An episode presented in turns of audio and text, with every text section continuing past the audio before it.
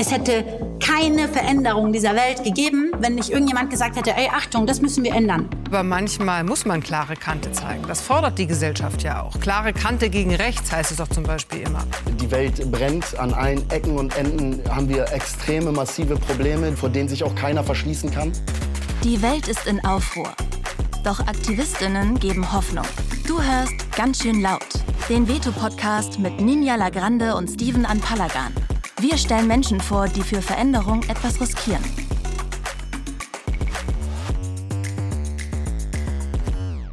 Die Gesellschaft ist überall gewaltvoll und wenn du mehrfach marginalisiert wirst, ist es nie sicher für dich. Das sagte Suher Jasmati damals in seinem Porträt im Veto-Magazin. Der Satz hat seitdem traurige Relevanz behalten und auch heute wollen und müssen wir uns ihm annähern, denn es soll um die AfD und ihren sogenannten Geheimplan gehen, darum, was jetzt zu tun ist, aber vor allem auch um Suya Jasmati und sein Wirken. Suja, du arbeitest beim Verband der Beratungsstellen für Betroffene rassistischer, rechter und antisemitischer Gewalt in Deutschland. Du bist Co-Host des Podcasts Barbecue, wobei die Buchstaben Black für Black, Brown und Queer stehen. Du bist DJ und Botschafter auf Instagram. Schön, dass du dir die Zeit für ganz schön laut nehmen kannst. In welcher Stimmung treffen wir dich heute? Wo bist du gerade und wie geht's dir? Ich bin gerade zu Hause. Ich bin tatsächlich super energetisch heute, weil ich gerade vom Sport komme.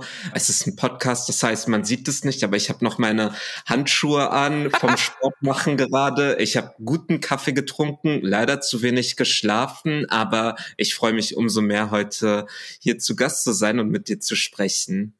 Sehr schön. Wir steigen ein mit einem kleinen Spiel. Äh, alles auf Zeit heißt das. Das heißt, wir haben jetzt anderthalb Minuten. Ich werde dir so viele Fragen stellen wie möglich und du antwortest einfach äh, kurz und spontan. Los geht's.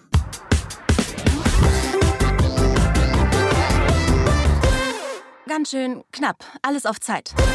Was hast du gestern geträumt? Ich habe nichts, glaube ich, geträumt. Oh. Was kannst du nicht ausstehen? Uh, was kann ich nicht ausstehen? Ähm, Menschen, die auf der Straße auf ihr Handy schauen und nicht nach vorne. was sagst du wirklich häufig? Ah, ähm, Leute. Leute. An was möchtest du glauben? Ähm, an Rücksicht. Wofür schwärmst du? Ich schwärme für Menschen, die innere Schönheiten wertschätzen und gutes Essen. Was hättest du gern früher gewusst? Ich glaube, ich hätte gerne früher gewusst, dass Gefühle, so wie sie da sind, da sein dürfen, nicht immer richtig sind und hinterfragt werden müssen, aber Gefühle zu spüren, hätte ich gerne früher gewusst, dass ich es mir zumindest erlauben darf. Welche Marotte von dir magst du besonders? Ich weiß leider nicht, was eine Marotte ist. Eine Marotte ist quasi so ein Tick, den man hat oder etwas, was man regelmäßig ähm, macht, was andere vielleicht nicht machen. Also, weiß ich nicht, besonders ordentlich sein oder jeden Morgen mit dem gleichen Fuß aufstehen oder so. Ah, okay. Mhm. Ich bin super, super strukturiert. Ich bin so ein krass getakteter Mensch. Ich habe wirklich Minutentakte für meinen Tag teilweise und das brauche ich absolut. Das war unser Zeichen. Die Zeit ist um. Ich finde das sehr schön, dass du das mit dem Essen gesagt hast. Ich äh, gestern hat mich eine Bekannte gefragt, ob ich gerne koche, weil sie eingeladen war bei einem Freund, der sie bekochen wollte. Ich habe gesagt, nein, aber ich esse gerne. Essen ist immer also, sehr gerne willkommen. Ja, genau. Okay, wir gehen rein ins Thema und werden ein bisschen ernster. Also, als kürzlich die Korrektivrecherchen das Geheimtreffen, ich sage es in Anführungszeichen, in mhm. Potsdam offenlegten, waren die einen entrüstet, die anderen haben so ein bisschen müde abgewunken. AfD-Mitglieder selbst haben von äh, offen von einem Versprechen zur Deportation hunderttausender Menschen gesprochen, dass sie mit diesem Treffen einhalten wollen. Wie ging es dir, als du davon erfahren hast? Was waren so deine Gedanken und Gefühle? Also ich glaube erst einmal, als ich ähm, von der Korrektivrecherche gehört habe, war ich erst einmal sehr, sehr dankbar dafür, dass diese Kolleginnen, die diese Recherchen tatsächlich geleistet haben, das, was viele von uns schon wussten, was viele von uns schon geahnt haben, wirklich ähm, naja, beweisen konnten in dieser Recherche. Es wurden Aufnahmen gezeigt, es wurde alles transkribiert, es wurde alles sehr, sehr minutiös von den Journalistinnen, die dort aktiv waren, festgehalten. Was hatte ich für Gefühle, als ich davon mitbekommen habe? Ich hätte tatsächlich nicht gedacht, dass es solche Wellen schlägt. Das mhm. ähm, habe ich wirklich unterschätzt. Ich war, glaube ich, sehr, sehr nüchtern und habe nüchtern darauf geblickt, weil es für uns kein, kein neues Phänomen ist. Es ist keine Neuigkeit, dass die AfD auf offener Bühne auf ihren Parteitagen immer wieder dieses Wort dass ich jetzt auch nur einmal sage und auch nicht nochmal verwende, aber dieses Remigrationswort, was man eigentlich mit Massendeportation übersetzen kann, dass das auf offener Bühne von AfD-PolitikerInnen immer wieder äh, verwendet wird. Was mich, glaube ich, besonders schockiert hat, ist die Qualität und wirklich die weit überdachte Strategieentwicklung, die teilweise dort von den unterschiedlichen Akteurinnen, die bei diesem Treffen da waren, dass die Qualität schon so weit fortgeschritten ist, darüber wirklich konkret zu sprechen, also wirklich konkrete Pläne, wer davon betroffen ist, wer davon irgendwie gezielt angesprochen sein sollte, dass das so detailliert schon überlegt wurde. Das war wirklich nochmal eine Qualität, die ich mir nicht so vorstellen konnte. Das heißt, der Schock kam tatsächlich danach. Du hast ja gerade schon die Wellen angesprochen, die das gemacht hat. Am vergangenen Wochenende sind in Deutschland insgesamt etwa 1,5 Millionen Menschen gegen rechts äh, auf die Straße gegangen. Aus den Medienberichten sprach dann viel Jubel und Erleichterung, Zuspruch und Widerstand und so. Äh, Stichworte wie Deutschland steht auf und so. Sind diese Bilder von vollen Straßen genug, um dir Hoffnung zu machen? Also sie machen erst einmal Hoffnung. Das glaube ich klar. Ich glaube, solche, solche Bilder, solche Massendemonstrationen lassen, glaube ich, niemanden komplett unberührt.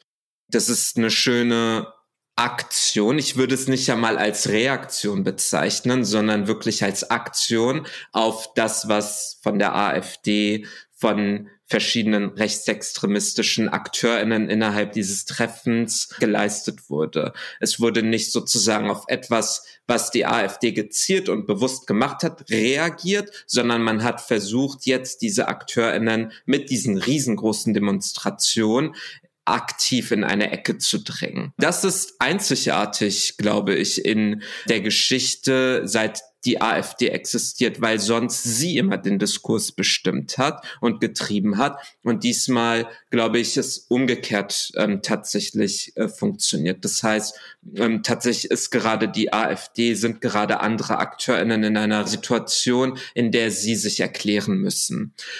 Ist das genug? Ähm, Nein, ich glaube, Surprise.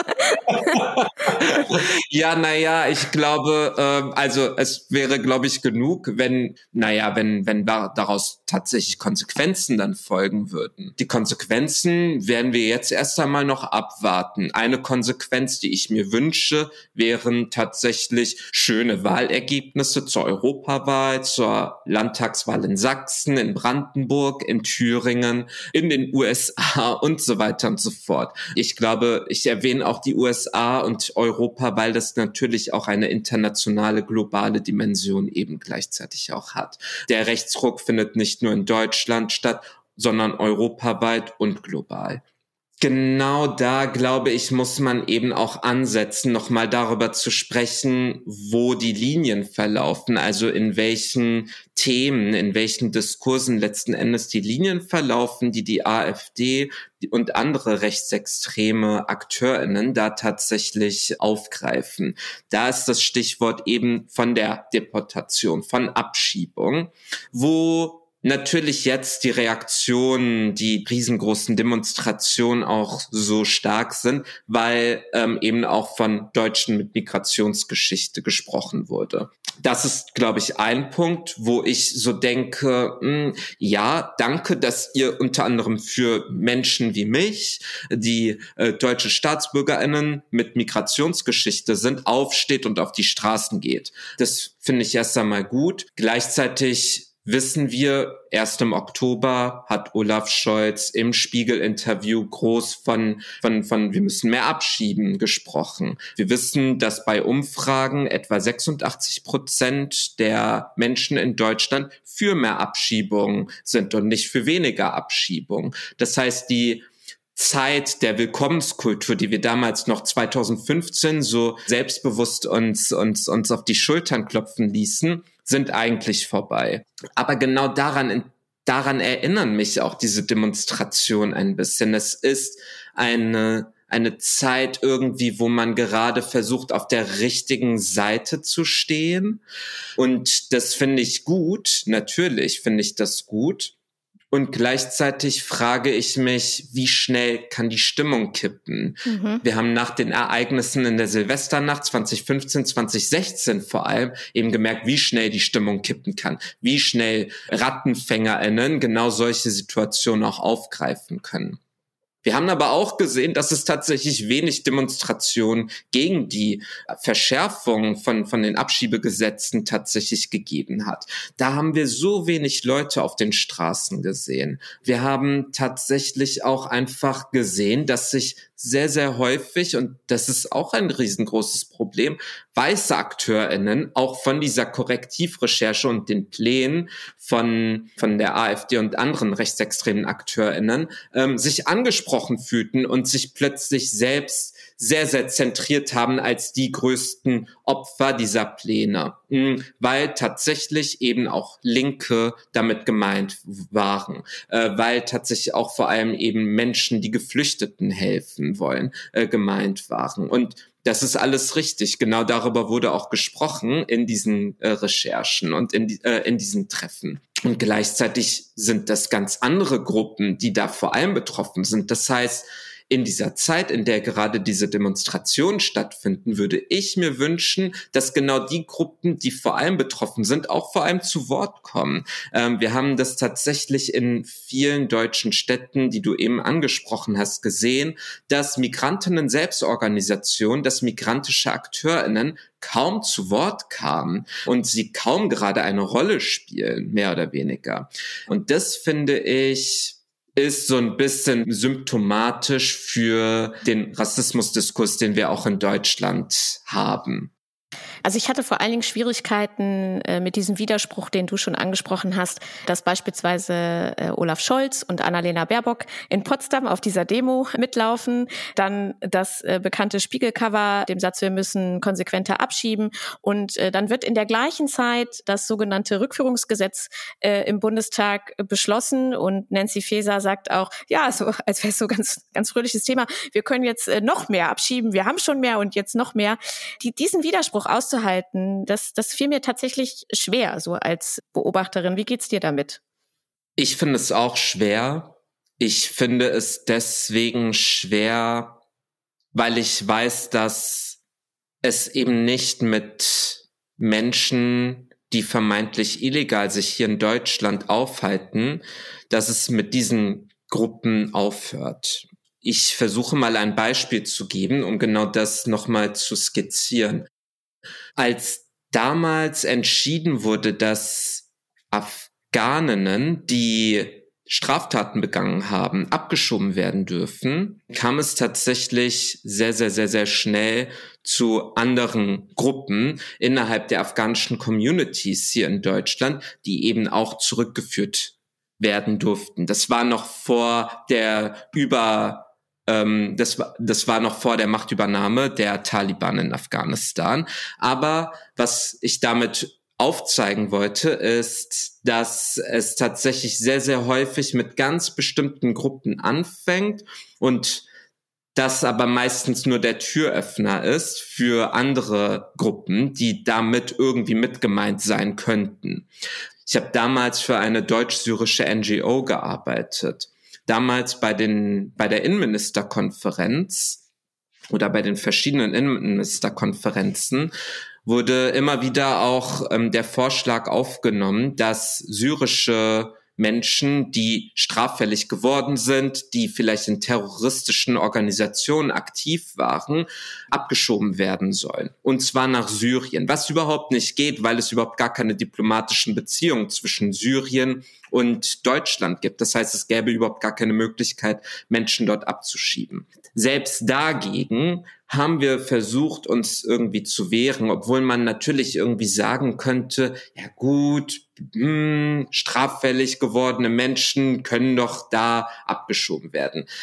Wir leben letzten Endes in einem Rechtsstaat. Dieser Rechtsstaat gilt für alle Menschen. Wenn jemand straffällig geworden ist, dann entscheidet ein Gericht darüber, was letzten Endes mit diesem Menschen passiert dass Menschen in ein Kriegsgebiet abgeschoben werden sollen. Und genau das sind ja unter anderem auch Pläne und Vorschläge der jetzigen Bundesregierung sind sehr, sehr häufig eben genau diese Türöffner für andere Gruppen, die man noch weiter abschiebt. Vor allem, wenn ich, wie gesagt, diese Meinungsumfragen von 86 Prozent im Hinterkopf habe als Bundeskanzler, dass mehr Menschen abgeschoben werden sollen. Das ist tatsächlich einfach auch gerade die äh, Meinung innerhalb der deutschen Bevölkerung. Wir können uns ja noch daran erinnern, wie Ende letzten Jahres die Diskussion über Wochen anhielt, wie man mehr Menschen irgendwie abschieben könne,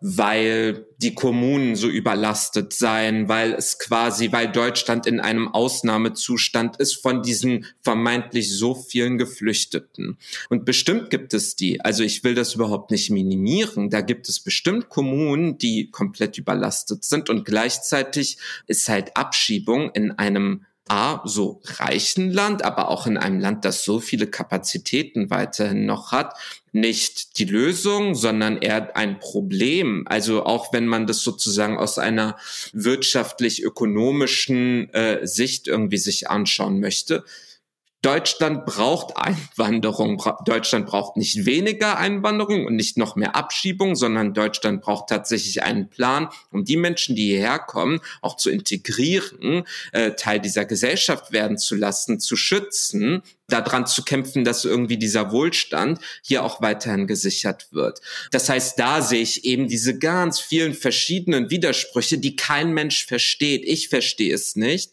Ich glaube, viele andere Menschen in Deutschland verstehen es auch nicht mehr. Das schafft tatsächlich einfach nur noch mehr Verwirrung. Also in meinem Kopf, aber ich glaube auch in den Köpfen vieler, vieler anderer, die sich gerade auch auf diesen Demonstrationen aufhalten. Und das tut, glaube ich, der Regierung aktuell nicht gut. Das tut aber insgesamt auch dem Vertrauen in der Demokratie. Das tut dem Vertrauen in Politik, in, in Behörden einfach auch nicht gut, in Institutionen, wenn man so widersprüchlich und so inkonsequent tatsächlich argumentiert und handelt.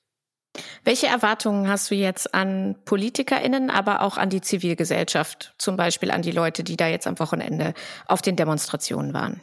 Ich hoffe, dass es anhält tatsächlich. Ich hoffe, dass dieses Momentum, das wir jetzt gerade erleben, einfach weiter anhält. Also von der Zivilgesellschaft wünsche ich mir, dass diese vielen, vielen auch also wirklich tollen Demonstrationen in den kleinsten Kleinstädten, die es ja. hier in Deutschland gibt, also auch wirklich tagtäglich, ne, ähm, dass die weiter anhalten. Es gibt eine Liste, die ich gefunden habe von allen Demonstrationen, die ähm, jeden Tag irgendwie stattfinden oder allen angemeldeten Demonstrationen. Und es ist wirklich beeindruckend, wie viel jeden, jeden Tag gerade Sachen stattfinden. Mhm und ich hoffe, dass sich das zieht, weil ich blicke wirklich, wirklich mit Sorge auf diese Wahlen dieses Jahr. Also es ist ja wirklich ein super Wahljahr vom Feinsten. Äh, für Politikbeobachterinnen wie mich ist das einfach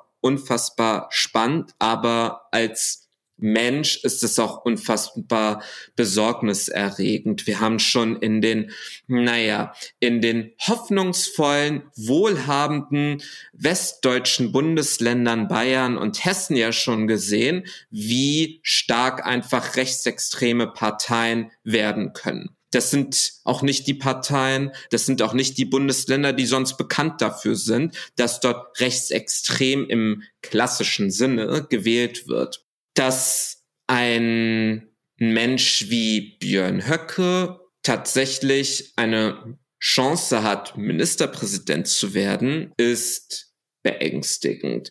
Ich höre von Menschen, die in Thüringen leben, dass wenn eine solche Situation kommen sollte, dass sie tatsächlich auch ausziehen werden. Ja. Das sind Diskussionen, die ich gerade jeden, jeden Tag führe.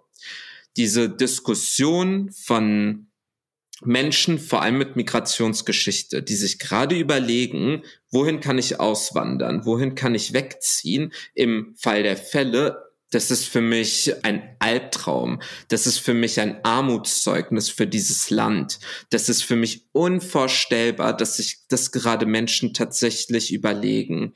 Ich wünsche mir, dass das die Zivilgesellschaft anerkennt, dass es diese, diese Überlegung gibt, dass sie nicht hinterfragt und minimiert werden, so wie es sonst über Jahre hinweg mit Befürchtungen von Rassismus und Rechtsextremismus bei Rassismus-Betroffenen immer gemacht wurde. Ja, du übertreibst, ja, das ist doch nicht so schlimm, ja, in den USA ist da alles viel schlimmer, da die, da die, da habe ich schon alles eine Million Mal gehört. Jetzt wissen wir, jetzt weiß es auch wirklich jeder in Deutschland, nein, diese Gefahr ist real und sie war auch schon davor real. Und dass diese Überlegungen tatsächlich auch für die Politik wirklich ein Warnsignal sein sollten, das wünsche ich mir, dass das aufgenommen wird und dass sich da einfach auch Strategien überlegt werden, wie damit umzugehen ist, weil es kann doch nicht sein, dass wirklich gerade Menschen überlegen, ob sie, ich, ich weiß es nicht, nach Kanada in die Malediven oder nach Singapur ziehen wollen, so, um nicht mehr in Deutschland zu sein, um dieser Gefahr ausgesetzt zu sein. Das ist gerade Alltag in meinen Unterhaltungen. Und das muss man sich wirklich mal einprägen. Kurze Werbeunterbrechung in eigener Sache.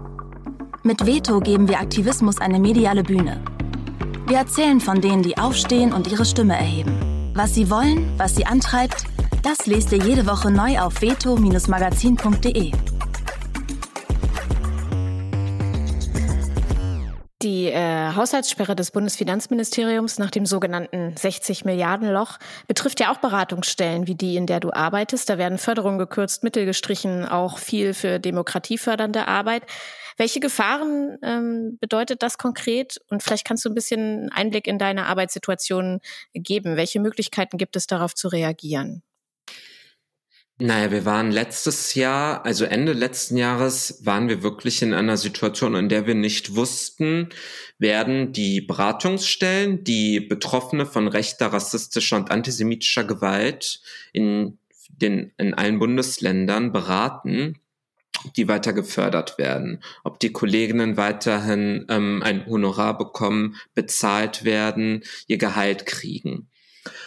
Das würde im schlimmsten Fall bedeuten, das hätte im schlimmsten Fall bedeutet, dass Betroffene, die zum Beispiel bei Gerichtsprozessen gewesen wären, ohne Begleitung hingegangen wären, mhm. ohne emotionale, rechtliche, psychologische, beratende Begleitung. Dazu wäre es, glaube ich, nie gekommen, weil um ein gutes Wort für alle meine Kolleginnen in allen Bundesländern zu sprechen. Die Kolleginnen machen das nicht, weil sie unbedingt einen Job brauchten und deshalb Beraterinnen wurden, sondern weil sie das wirklich aus tiefstem Herzen und aus tiefster Überzeugung machen. Das ist für die meisten nicht nur Lohnarbeit, sondern eben auch aktivistische Arbeit. Aber tatsächlich hätte es theoretisch genau dazu führen können, Betroffene hätten keine Beratung mehr bekommen die so unfassbar wichtig ist. Und das ist Beratung, die vom Staat, die von vielen verschiedenen zivilgesellschaftlichen AkteurInnen sonst nicht abgedeckt wird. Und genau in so einer Situation standen wir letzt, also Ende letzten Jahres. Wir wussten nicht, werden letzten Endes die Mittel vergeben, wie viel wird vergeben, wann und so weiter und so fort. Das war wirklich alles eine sehr, sehr ähm, ungewisse Situation. Es ist alles noch gut gegangen, dass aber, dass es überhaupt dazu kam, dass gerade bei dieser, dieser Arbeit tatsächlich gespart werden könnte, also bei denjenigen, die tatsächlich die Demokratie am Leben halten, so wie das mhm. äh, Programm vom Bundesministerium für Familie, Senioren, Frauen und Jugend heißt, das ist schon äh, sehr, sehr beängstigend. Wir haben das auch schon davor gesehen, also vor dem äh, Urteil des Bundesverfassungsgerichts, weil ja auch schon davor gespart werden musste aufgrund der verschiedenen Ursachen wo dann tatsächlich bei der Bundeszentrale für politische Bildung gespart werden sollte, wobei ähm, Menschen, die ein freiwilliges soziales Jahr äh, machen, gespart werden sollte. Also wirklich bei denjenigen, die, wo, wo, wo ich denke, das ist doch genau das, was irgendwie unsere Demokratie so wertvoll macht, da zu sparen, das habe ich wirklich überhaupt nicht verstanden. Das fand ich nicht nur unverständlich, ich fand das auch super, super gefährlich, dass bei einer sogenannten Fortschrittsregierung tatsächlich bei denjenigen, die, die den Fortschritt dieses Landes am Leben halten, ähm, gespart werden sollte und deren Förderung getrocknet werden sollten. Wie gesagt, und es ist alles noch gut gegangen, aber stellen wir uns mal vor, eine CDU-Regierung äh, wäre an der Macht gewesen und hätte tatsächlich darüber entscheiden müssen. Ich will es mir nicht ausmalen, was passiert wäre, aber ich kann mir sehr, sehr gut vorstellen, dass es nicht so glimpflich ausgegangen wäre. Mhm. Das ist natürlich für unsere Arbeit einfach brandgefährlich, weil die Beratungsstellen sind diejenigen, die da sind, wenn Betroffene alleine gelassen werden nach einer Gewalttat von Nazis beispielsweise. Das heißt, die sind diejenigen, die parteiisch sind, die kostenlos beraten, die professionell beraten. Bei Gerichtsprozessen, bei Anträgen, bei psychologischer Beratung und so weiter und so fort. Das ist unfassbar wichtige Arbeit für Betroffene. Das ist die Arbeit, die Solidarität mit Rassismus Betroffenen, mit Antisemitismus Betroffenen, mit Linken und mit vielen verschiedenen, die von rechter Gewalt betroffen sind, so wertvoll macht. Rechte Gewalt ist ja wirklich so vielfältig. Jeder von uns, rein theoretisch, könnte von rechter Gewalt betroffen sein. Es reicht alleine nur, mit Geflüchteten vielleicht zusammenzuarbeiten diese Fälle gibt es, wo dann tatsächlich Nazis kommen und dich vor deiner Haustür bedrohen. Dass genau da vor diesen Menschen, die tatsächlich Betroffene von Nazi-Gewalt schützen, diejenigen, die äh, Menschen, die von Nazi-Gewalt betroffen sind, naja, letzten Endes unterstützen, gespart werden sollte, finde ich, wie gesagt, also wirklich ein, ein, ein gefährliches Zeichen für, für, ja. für die Zukunft. Das ist ein, ein guter Übergang zu unserer neuen Kategorie der Meckerecke. Also du bist jetzt eingeladen, äh, deinem Unmut Luft zu machen. Kannst äh, sagen, was du, was du magst, was irgendwie verfänglich ist, das piepen wir dann raus. Also kannst alles rauslassen, kein Blatt vor den Mund nehmen und dich gerne über die Lage der Nation auskotzen. Also willkommen zu ganz schön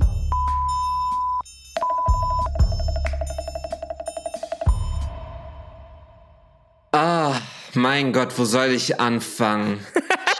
direkt bei denjenigen an, die auf der Straße laufen und auf ihr Handy schauen. Leute, denkt ihr wirklich, dass ihr die einzigen seid, die auf der Straße sind, laufen auf, und auf äh, irgendwie äh, auf ihr Handy schauen dürfen so und alle anderen nach vorne blicken müssen, um euch auszuweichen? Geht's noch? Es das das ist das ist, ich, ich verstehe es einfach nicht. Es ärgert mich einfach immer und immer wieder so sehr und mittlerweile bin ich an einem Punkt angekommen, wo ich Menschen wirklich mit der Schulter anrempel, wenn sie wirklich nicht nur ausweichen. Es geht einfach nicht. Das ist für mich genauso wie Manspreading in der U-Bahn, wo ich mir echt so denke, Leute, so, so wenig Luft können deine auch nicht kriegen, so dass du dich so weit irgendwie reizen musst in der U-Bahn und tausend Plätze wegnimmst. Oder wenn andere irgendwie ihre Tasche in einer vollen U-Bahn dann auf einem leeren Platz setzen. Leg deine Tasche auf deinen Schoß und gib Menschen einen Sitzplatz. Gib Menschen, die schwanger sind, gib Menschen, die alt sind, gib Menschen, die behindert eventuell sind, einen Bl Sitzplatz und gut ist. So, es kann nicht sein, dass halt irgendwie immer wieder diese Rücksichtslosigkeit Ah, äh, also so genau solche kleinen Momente von Rücksichtslosigkeit ärgern mich einfach tatsächlich immer und immer wieder. Ah. genau deshalb habe ich gesagt, ich liebe Menschen, die rücksichtsvoll sind und ich ja. hoffe also auf mehr Rücksichtnahme aufeinander, weil das so für mich so symptomatisch auch für diese Proteste und für den Zustand irgendwie in dieser in dieser in, in dieser Zeit irgendwie sind. Nimmt man aufeinander Acht? Schaut man aufeinander? Ich liebe auch dieses Wort Achtung. Ich sag das so so gerne. Achtung Acht geben beachten achtsam sein und so weiter. Das ist für mich etwas was ich unfassbar gerne sage weil ich dazu eher aufrufen möchte, um sich herumzuschauen und zu blicken, beobachten, gucken und Menschen wahrnehmen und zu gucken, okay, ich bin nicht alleine unterwegs, so, ich bin mit vielen verschiedenen Menschen, so, und wir müssen irgendwie darauf achten, dass das hier irgendwie alles klar geht. Deshalb achtsam sein, Acht geben, Achtung geben. Du hast auf äh, Insta gepostet, ich zitiere mal, ich okay. kann gegen die israelische Regierung und gegen die Hamas sein. Ich kann mhm. auf Seiten der PalästinenserInnen und gegen Antisemitismus sein. Ich kann auf Seiten der Israelis und gegen antimuslimischen, palästinensischen Rassismus sein. Also Komplexität ist ein Thema, das sich bewegt und Menschen haben ja eh unglaublich viele Facetten, die sich dann meistens auch noch äh, irgendwie widersprechen. Also sie können gewaltvoll und leidend sein, mächtig und schwach, einsichtig und vernagelt und das alles gleichzeitig. Und du näherst dich dieser Gleichzeitigkeit an und ähm, sensibilisierst für sie. Was meinst du, warum ist Komplexität häufig so schwer zu ertragen, wenn es doch irgendwie alle betrifft? Ich glaube, da gibt es mehrere Antworten darauf. Ich würde sagen, wenn ich dazu neige, unterkomplex und getrieben vielleicht zu denken und mich zu positionieren, dann meistens, weil ich in meinen Gefühlen verfangen bin, die real sind, die da sind. Wenn ich die Bilder aus Gaza mir jetzt zum Beispiel gerade anschaue, dann habe ich natürlich viele Gefühle. Ich empfinde sehr, sehr viel. Ich empfinde Trauer, ich empfinde Wut, ich empfinde Hass, ich empfinde Schock. Ich habe sehr, sehr, sehr, sehr viele Gefühle, die absolut berechtigt auch in solchen Fällen sind. Das, was wir jetzt gerade erleben, ist eine Situation, wie mh, mm, wir sie, glaube ich, lange, lange schon nicht mehr erlebt haben. Das zeigen Zahlen, das sagen gerade alle, alle NGOs, die dort irgendwie aktiv sind. Und ähm, das ist einfach eine, eine humanitäre mehr als Katastrophe. Mhm. Having that said, frage ich mich aber, was daraus letzten Endes auch folgen kann und folgen soll, wenn ich nicht irgendwie mit Vernichtungsfantasien arbeiten möchte. Ich möchte nicht sozusagen irgendwie in einen Gedanken ausrutschen, der es irgendwie ein Existenzrecht irgendwie Israels äh, plötzlich abschreibt, der auch die das Leid der israelischen Seite von denjenigen, die immer noch beispielsweise gefangen äh, sind und Geiseln genommen wurden, nicht vergisst. Die Familienangehörigen, die Freundinnen, die Angehörigen derjenigen, die sowohl ermordet wurden von der Hamas, als auch diejenigen, die immer noch ähm, als Geiseln gehalten werden. Also das ist für mich irgendwie auch deswegen wichtig, weil Komplexität tatsächlich auch immer schon Teil unserer Familiengeschichte zum Beispiel äh, gewesen ist. Vor allem auch irgendwie, wenn ich mir, hm, naja, eben auch diesen Krieg jetzt zum Beispiel anschaue, dass es, naja, dass es halt immer schon irgendwie dazugehörte, jüdische Menschen in unserem Umfeld, in unserer Familie zu haben, als Freundinnen, in unserem Freundeskreis, als Bekannte und so weiter und so fort. In meine, meine Familie kommt aus Aleppo in Syrien. Meine Oma hatte bis zu ihrem letzten Tag, wo sie in Aleppo gelebt hat, ähm, eine Nachbarin, die ihre beste Freundin war. Sie ist Jüdin gewesen, die ist nie nach Israel ausgewandert, die hat immer noch in Aleppo gelebt und sie waren Besties.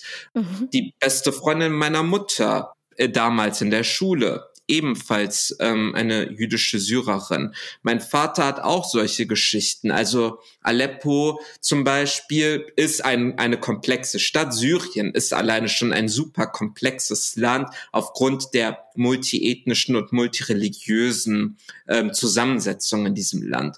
Und damit musste man schon immer irgendwie klarkommen mit dieser Komplexität, ja, mit diesen vielen verschiedenen Gruppen, die in Syrien zusammenleben. Und das wurde mir halt irgendwie schon von vornherein irgendwie auch mitgegeben, hey, keine Ahnung, so the basics, ne? Israel und Judentum voneinander trennen. Das ist nicht dasselbe. Das ist so für mich so Grund, Grundbasiswissen von meinen Eltern schon immer gewesen, ähm, dass man das nicht zusammen irgendwie zu mischen hat. Und ich glaube, viele haben eben zum Beispiel nicht das Privileg gehabt, solche, solche differenzierten Modelle von den Eltern oder vielleicht von bestimmten Freundeskreisen mitzubekommen. Und ich glaube, da rutscht man vielleicht sehr, sehr, sehr, sehr schnell einfach in die Unterkomplexität ab, wenn deine Realität, wenn deine vielleicht auch Erziehung unter Komplex auch in gewissen Teilen gewesen ist. Ich meine, genauso mit Rassismus in Deutschland und so weiter. Wenn ich bestimmte Dinge nicht erfahren habe, sind sie eben sehr, sehr schnell unterkomplex, ja, wenn ich Probleme irgendwie sehe. Ich persönlich lade Leute sehr, sehr, sehr, sehr gerne ein, komplexer zu denken. Ich liebe Komplexität. Ich finde, es gibt nichts Schöneres und nichts Spannenderes und Interessanteres als Komplexität, weil Komplexität lädt auch dazu ein, Fragen zu stellen, neugierig zu sein, Antworten zu suchen, die man vielleicht sonst noch nicht hat. Und also mein persönlicher Ansatz für, für fürs Älterwerden ist es immer schon gewesen, Fragen stellen, weiterbilden, Antworten, niemals irgendwie äh, vollständig haben zu wollen, sondern immer mehr an und mehr Antworten zu finden und immer dabei mehr und mehr Fragen zu haben. Und ich glaube, ohne Fragen und komplexes Denken und ich bringe den Krieg jetzt noch mal auf weil du das Zitat eben auch gebracht hast, das jetzt schon zwei Jahre, glaube ich, alt ist, ähm, aber gerade so aktuell vielleicht auch ist wie noch nie. Ich glaube, wenn wir nicht komplex denken und komplexe Fragen stellen, werden wir auch nicht komplexe Antworten finden. Wir sehen ja jetzt schon irgendwie, wie komplex und verfangen diese Lage ist in Israel und in Palästina hoffe ich zumindest auch mit der, mit all der Komplexität, dass es dazu führt, zumindest ein bisschen mehr das Leid auf der jeweils anderen Seite oder, oder zumindest auf den vielen verschiedenen Seiten auch zu sehen. Leider gibt es ja nicht mehr nur zwei, sondern viele verschiedene Betroffenheiten. Ja. Sowohl in Deutschland als auch natürlich in der Region selbst. Unabhängig von dem Krieg, glaubst du, dass Widersprüche Gesellschaften auch bereichern können?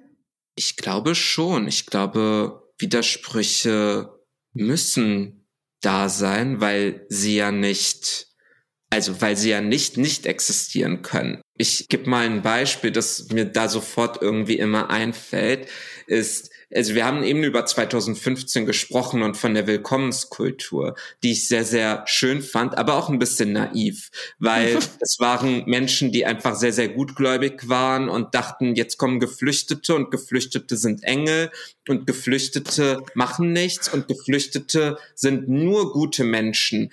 Nein, Geflüchtete sind Menschen und Geflüchtete sind Menschen, die mehrheitlich gut sind und irgendwie, keine Ahnung, leben, wie alle anderen Menschen auch. Und teilweise gibt es halt eben Geflüchtete, die straffällig werden können, ja. Das ist auch Komplexität, das ist auch ein Widerspruch, ja. Der Widerspruch bedeutet für mich dabei, gleichzeitig halt eben auch weiterhin dann für Geflüchtete, die hierher kommen wollen, auch einzustehen und nicht dann sozusagen als Konsequenz, weil irgendwas passiert ist, äh, Nachricht XY mit Geflüchteten, dass ich dann sage, abschieben. Ja, das ist mhm. ja nicht die Konsequenz, die daraus folgen kann. Das ist eine unterkomplexe und nicht widerspruchsfähige Denke, die nicht bereichernd für unsere Gesellschaft, glaube ich, ist. Ja, wenn irgendwie Ereignis X passiert, dass dann irgendwie daraus Konsequenz Y passieren muss, sondern wir müssen, glaube ich, wertegeleiteter einfach denken. Wir müssen, glaube ich, einfach Menschen in ihren Komplexitäten, in ihren Widersprüchen auch irgendwie sehen und auch irgendwie vielleicht, also auch dazu gerne einladen, naja, woher kommen vielleicht auch bestimmte Dinge? Wir müssen vielleicht auch Dinge vielleicht auch vorhersehen, ja? Wenn Menschen aus einem kriegsgeplagten Land irgendwie kommen, sind die natürlich irgendwie nicht mehrheitlich komplett irgendwie stabil, beispielsweise psychisch, mental. Das sind ja Situationen, die ja nicht von irgendwo kommen. Da mhm. hat Deutschland, da hat die EU selber auch sehr, sehr viel dazu beigetragen, dass diese hochkomplexe Situation ähm, überhaupt erst entstehen konnte in bestimmten Dingen. Also ich glaube, Komplexität würde auch dazu führen, dass man vielleicht auch mehr und mehr, wie gesagt, Fragen stellt. Ursachen vielleicht auch mehr zu finden und Ursachen vielleicht auch mehr zu beheben. Ich möchte dich jetzt äh, einladen, einen Veto-Moment mit uns zu teilen. Also vielleicht von einem Moment zu erzählen, wo du Paroli geboten hast, widersprochen hast, dich selbst überrascht hast. Oder vielleicht gab es in letzter Zeit eine Situation, die du beobachtet hast, die dich inspiriert hat oder die dir Kraft gegeben hat. Dafür ist jetzt Platz. Boah, ganz schön mutig. Dein Veto-Moment.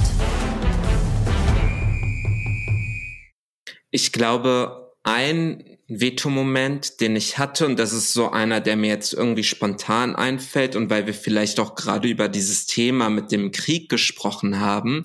Ich bin mittlerweile, glaube ich, an einem Punkt angekommen, wo ich dank Therapie und dank ganz viel innerlicher Auseinandersetzung nicht mehr in so einem People's Pleaser Moment sein möchte, sondern tatsächlich für mich, für meine Meinung, für meine Gedanken auch einstehe, ohne dabei irgendwie immer groß Rücksicht auf Verluste vielleicht zu nehmen, die entstehen können. Ich habe irgendwann gesagt, wenn nicht mindestens irgendwie, und das ist für mich so the bare minimum, ein Waffenstillstand irgendwie möglich ist in unserer Unterhaltung über diese, über diesen Krieg, dann werde ich leider meine rote Karte ziehen und keinen Kontakt mehr mit dir haben können. So einen Moment gab es. Es gab nicht nur so einen, sondern gleich mehrere solcher Momente.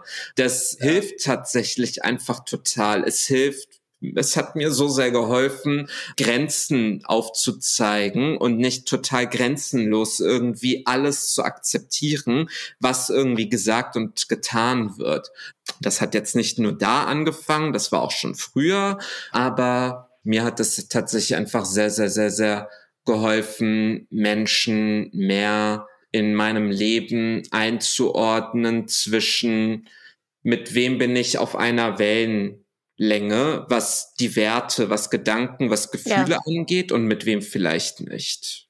Wo hast du gerade das Gefühl, besonders wirksam zu sein? Also, ich glaube, ich bin sehr, sehr, sehr, sehr dankbar dafür, dass Barbecue, dass unser Podcast mittlerweile äh, von der GEZ bezahlt und finanziert wird, hoffentlich rechtlich.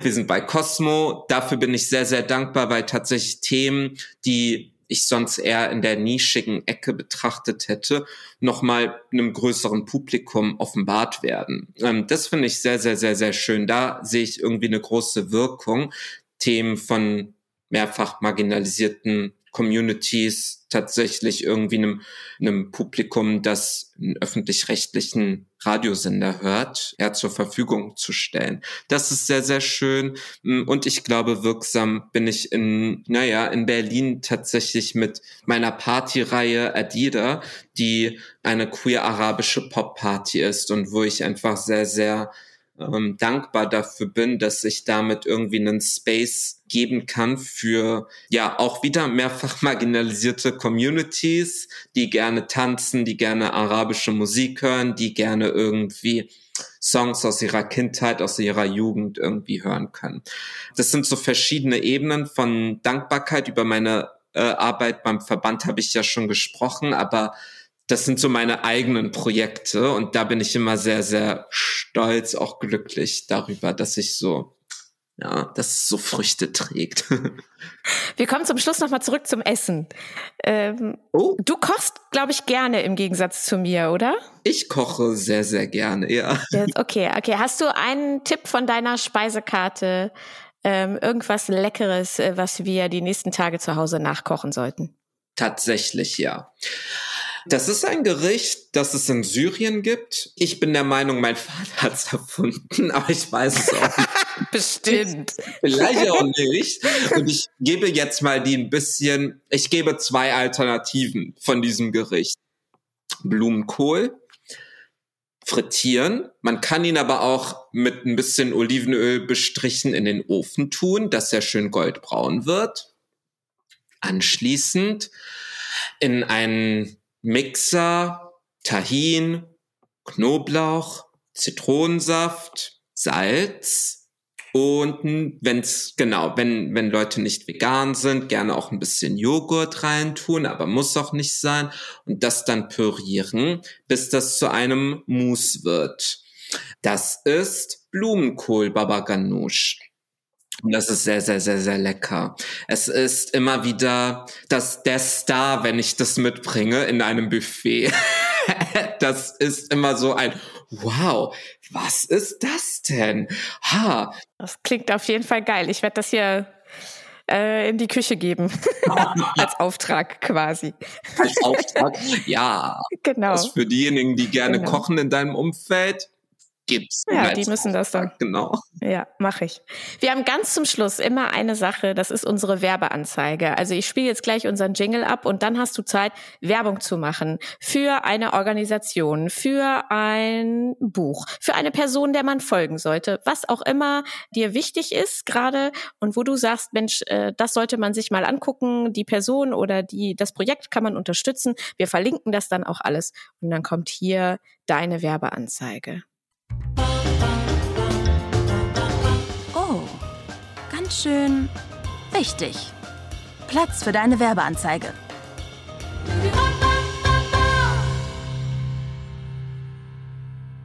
Wenn ihr gerne Podcasts hört, so wie ihr es jetzt gerade tut, dann könnt ihr natürlich irgendwie auch Barbecue hören. Barbecue erscheint alle zwei Wochen auf Cosmo. Und wenn ihr gerne tanzen geht, könnt ihr natürlich irgendwie zur Adida Party kommen in Berlin. Die nächste ist am 24. Februar.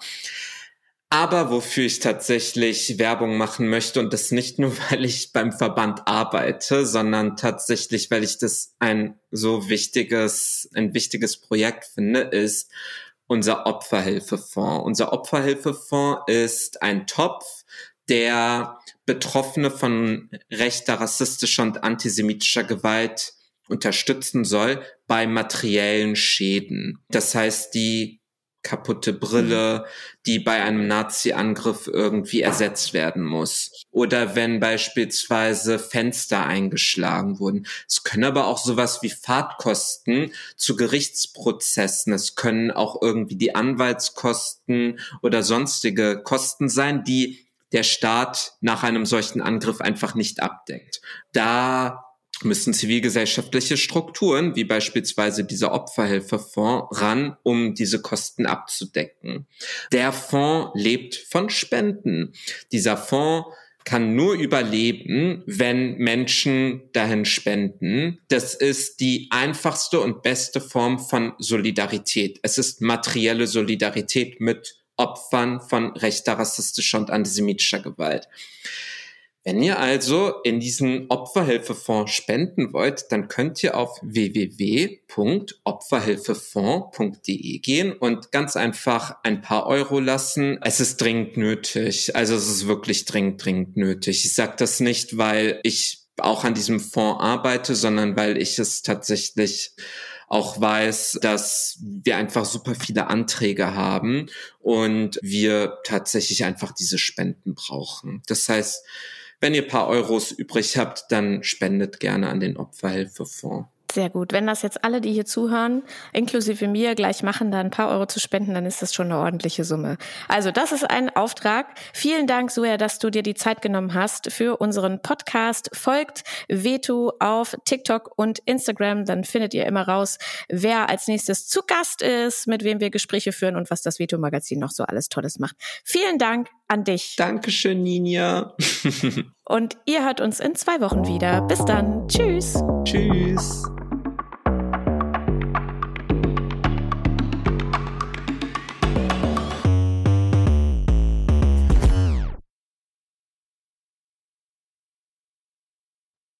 Bist du noch da? Dann bis bald. Du hörst ganz schön laut. Den Veto-Podcast. Alle zwei Wochen. Überall, wo es Podcasts gibt. Und bis dahin, folgt uns auf Instagram und TikTok.